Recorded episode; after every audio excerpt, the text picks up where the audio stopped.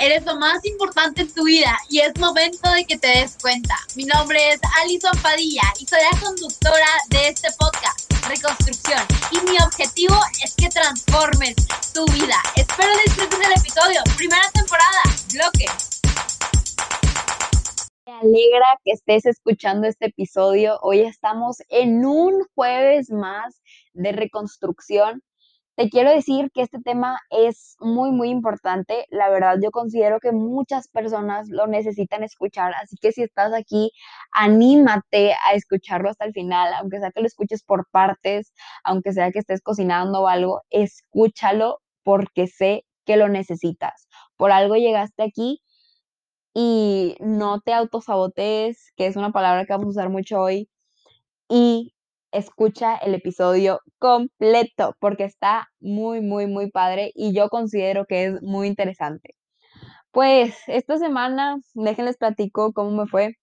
Pues estuvo bien, estuvo un poco cansada, la verdad, porque me he dormido, entre comillas, tarde por hacer tareas o proyectitos o cosas así.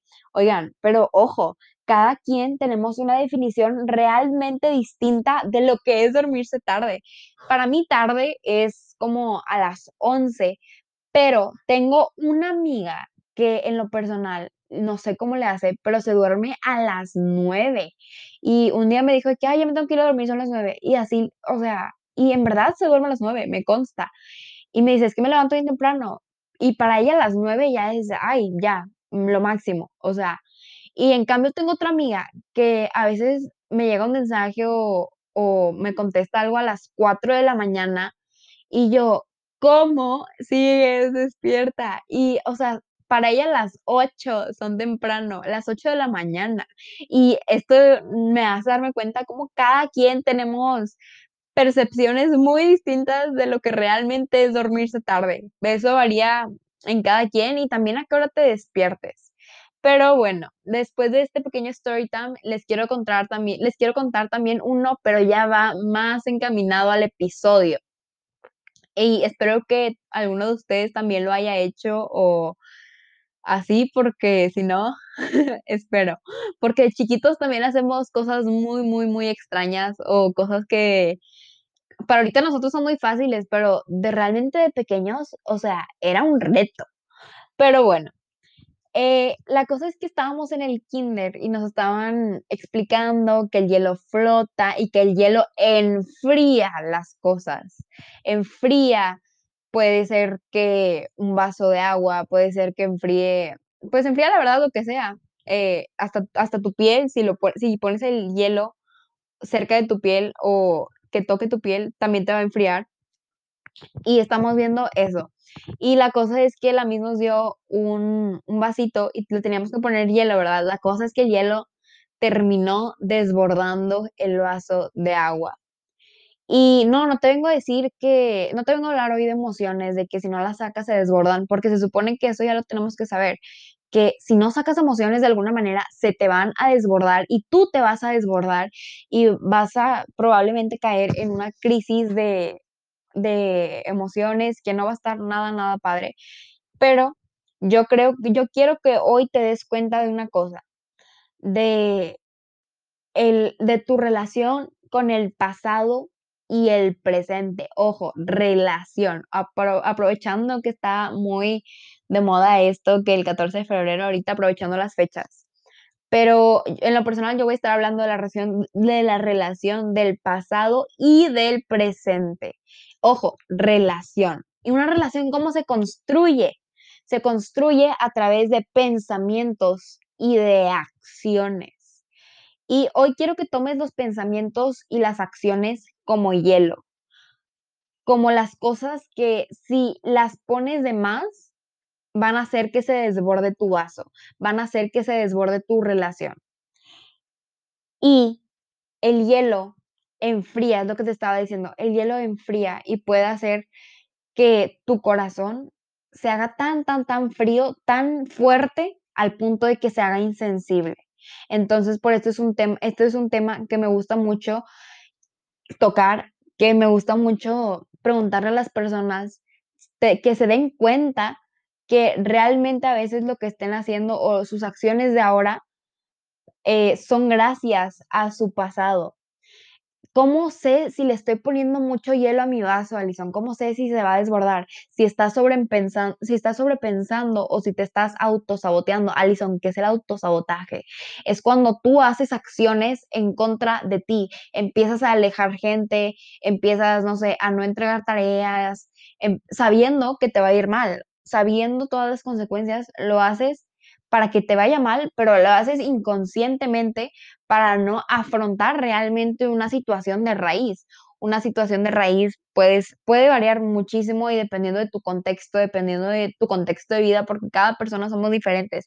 Pero quiero que te des cuenta que todo lo que haces hoy afecta a, o sea, es gracias a tu pasado. Y tu pasado puede ser tremendo de cosas negativas, de cosas que te hayan pasado, de cosas que te hayan hecho, de cosas que hiciste, pero tu presente puede ser muy bueno, dependiendo de la relación que construyes con tu presente y tu pasado, porque es como un puente.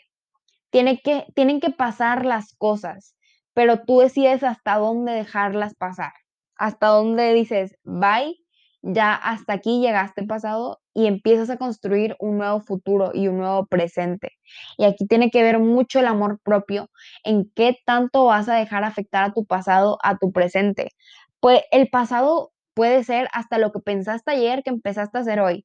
Desde esa pequeña idea de emprendimiento que dijiste ayer y que hoy estás haciendo, estás construyendo tu futuro a través de una relación del pasado y del presente. Y te voy a decir algo muy importante. No tengo que decir construye amor propio y es bien fácil, no. El amor propio se construye a través de tener en cuenta que eh, tú puedes manejar tu pasado. Se dice muy frecuentemente que tú puedes manejar tu futuro. La verdad, yo parcialmente estoy en desacuerdo porque el futuro es muy incierto. No sabes si mañana te vas a morir, no sabes qué va a pasar mañana y qué situaciones van a estar afectando tu contexto. Y si planeas algo muy, muy, muy a largo plazo, es muy probable que tu contexto y tus ideas hayan cambiado y pues puede que te frustres. Entonces, por eso yo pienso que se construye tu presente a través de tu pasado. Y tu pasado no necesariamente tiene que ser uno culposo, algo que te culpe, algo que te haga sentir culpable, porque esas cosas puedes aprender de ellas y puedes realmente hacer un cambio. Vas a notar el cambio cuando dejes de hacer las mismas cosas, cuando te dejes de autosabotear, cuando dejes de sobrepensar. Y hay veces en que nosotros le agregamos muchísimo hielo, que nos volvemos personas frías. Quiero que te des cuenta que ya pasó el terremoto, que o si, lo, o si estás viviendo el terremoto, no te hagas una persona fría, porque una persona fría es insensible a veces y una persona que es insensible no puede empatizar mucho con los demás y si no empatizamos con los demás, ¿quién espera que, que empaticen con nosotros? La empatía es un valor muy, muy importante. Hace falta tanta en el mundo que por eso hay guerras, que por eso hay familias distanciándose, que por eso hay personas que están bajo una tristeza sorprendente y nosotros lo estamos viendo riéndose todos los días. Hace falta tanta empatía y empatía con nosotros mismos. Esa empatía que tú tienes que tener para decir, el pasado ya pasó, hoy es mi presente cuando tengas 70 años, no quiero que voltees a ver y digas, ya se me escurrió el tiempo entre las manos, el tiempo es limitado y no lo vas a detener. Nadie lo detiene porque nadie puede. Esa es una frase que escuché y es muy cierta. Y tiene que ver mucho que si no, la, que si no lo detienes, puedes llegar a caer en cosas que van a estar muy, mucho más difíciles de afrontar que tu pasado, pero de tener que, de tener el tiempo o de tener mis actitudes, de tener tus actitudes. El tiempo no se tiene que detener bajo ninguna circunstancia porque el tiempo creo que nos hace valorar muchísimo lo que tenemos en el presente. Me vas a decir, Alison, ¿cómo dejo de ponerle mucho hielo a mi vaso? Ya hablamos de cómo identificarlo, ahora, ¿cómo lo dejo de hacer? Pues lo vas a dejar de hacer a través de acciones precisas. ¿Cuántas veces cuando alguien te habla o cuando alguien quiere hacer una amistad contigo, si es en caso que, voy a poner un ejemplo, que te lastimaron una amistad, ya no quieres hacer amigos, ¿cuántas veces has negado una amistad? ¿Cuántas veces has juzgado antes de conocer a una persona porque piensas que te va a volver a hacer daño? Probablemente todos estemos sujetos a que en algún punto de nuestra vida se nos haga daño, pero nosotros también estamos sujetos a hacer daño en el momento en el que ya no nos abrimos y en el momento en que estamos alejando a la gente. Alejar a la gente no vale la pena si no estás enfrentando tu pasado, porque es como una bola de nieve que está atrás de ti, es como una montaña que está atrás de ti inclinada y la bola de nieve se está haciendo más grande, más grande, más grande, más grande y te va a aplastar. Aguas, porque si no volteas para atrás y dices, basta, hasta aquí, la recoges y, y usas la nieve para hacer algo más bonito, te va a terminar aplastando o vas a terminar sufriendo demasiado. Y estas cosas también puedes ayudar a un amigo, puedes ayudar a un familiar, a, alguien con esto. Aquí entra muchísimo el amor, el propio. Vamos a tener una invitada especial la próxima, la próxima temporada y espero realmente que la escuches y que empieces a darte cuenta que el amor propio es importante, pero lo más importante es saber qué es tu vida. Tu vida es tu relación con el pasado y el presente. Eso para mí es muy fundamental y espero que te hayas dado cuenta de lo que es. No le agregues mucho hielo a tu vaso, porque si te vuelves frío de tanto que piensas en ti, pierdes a los demás, pierdes oportunidades por tener miedo. El miedo es el peor enemigo del hombre. Y a esto me refiero que cuando tienes miedo, te inhibes de hacer muchísimas cosas. Ya no quieres hacer cosas porque piensas que te va a pasar lo mismo. Pero no tienes que, tienes que tener miedo a no cambiar. Cuando te quedes estancado, ahí sí ten miedo porque vas a estar repitiendo experiencias hasta que no cambies vas a repetir experiencias. Y no, no te digo que te vuelvas una persona eh, distinta a ti, te digo que desde tu versión, desde tus aprendizajes, haz lo que sea más conveniente para tu salud mental. Y haz algo bueno, haz algo que no afecte a los demás y que tampoco te afecte a ti. No en un presente, también piensas en tu futuro, que no te afecte a largo plazo, ni que no te afecte para nada. A lo mejor y a veces es conveniente dejar amistades o dejar relaciones tóxicas, lo que sea, pero si es en ese caso, está bien. Pero si es un caso de, no sé, que decides volverte otra persona, ahí sí, no, porque la gente va a terminar haciendo de ti lo que quieras vas a terminar siendo, como dije en el episodio pasado, la marioneta de la vida y eso es lo eso es que no quiero, porque el hielo en sí, el convertirte en una persona de hielo te convierte también en una especie de marioneta, te estás convirtiendo en el esclavo del miedo, del esclavo del miedo y estás perdiendo la oportunidad de ser el amo de tu vida.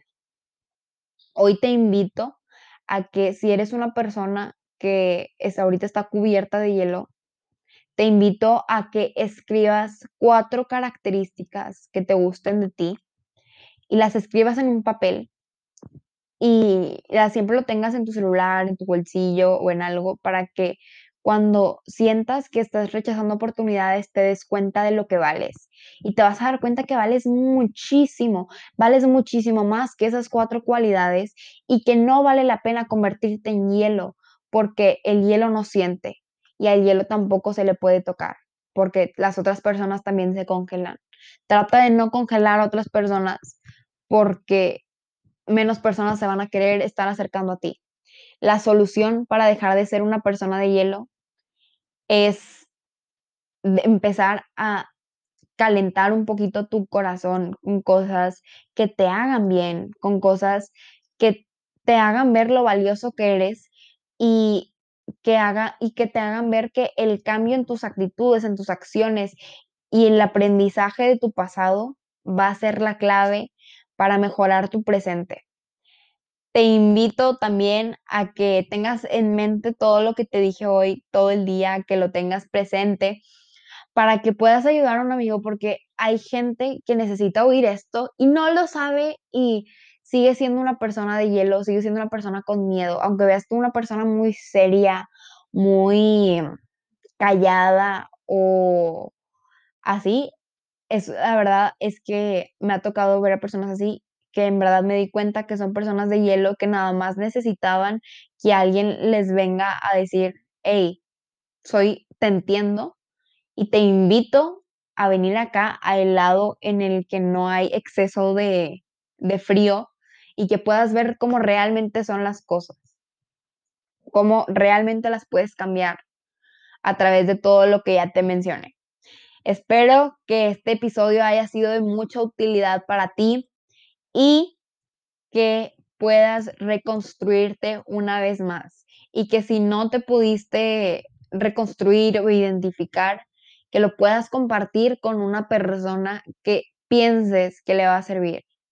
O analiza quiénes realmente están a tu alrededor, que dices, pues los puedo ayudar. Con compartir un episodio, con compartir un podcast, los puedes ayudar. Espero que tengas un excelente día y que puedas reconstruirte también todos los días de tu vida, sin importar si hay podcast o no.